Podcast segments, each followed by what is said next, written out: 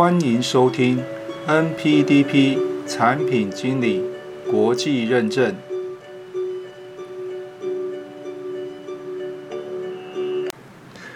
Hello，各位朋友，大家好。上一集当中呢，大叔和大家介绍了 NPDP 七大知识体的内容。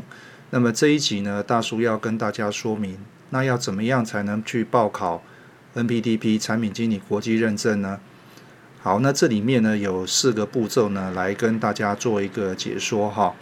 那么第一个步骤呢，其实就是要确认你的申请资格哈。那么根据 PDMA 网站上面的说明的话呢，呃，必须符合两个条件。那么第一个条件呢，就是你是大学以上或是具同等学历的话呢，你需要有两年以上的新产品开发工作经验。那么如果你是高中或者是呃以上的同等学历的话呢，你需要有五年以上的新产品开发工作经验哈。那么虽然它的条文上面是这样的写哈，不过大叔在上一集的这个内容上面也有提到哈，新产品开发其实是所有人的事情哈。所以其实呢，不管你是什么样的职务啊哈，坦白讲，你只要有工作经验的话啊，就最少有两年以上的工作经验的话呢，其实你就可以报考这样的一个这个认证的考试哈。那么有关详细的说明的话呢，呃，如果各位有上培训课的话呢，呃，老师这边会再跟大家做说明哈。好，那么第二个步骤呢，其实是比较重要的，就是要填写这个 application，就是申请书哈。那么这个申请书呢，是在网上面哈，就是你要上 PTMA 的官方网站上面去申请哈。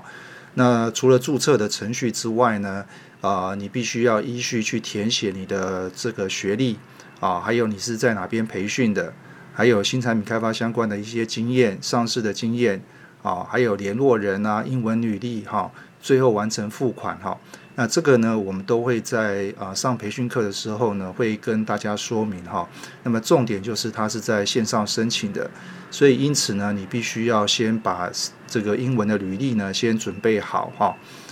好，那么再来呢？呃，如果付款完成，好，资料 submit 出去之后呢，第三个步骤呢，就是啊，PTMA 这边他们会做一个审核的动作哈，就是确认你是不是符合啊这个考试的资格哈。那么如一般来说的话呢，大概需要五到十个 business 呃 days 哈，就是工作天呐哈，大概需要五到十天的这样的一个工作天去做审核。那么审核完之后呢，他会给你一组 ID。啊，这个 ID 呢，就是你的考试的一个 number，好，所以第四个步骤呢，我们就根据这个 number，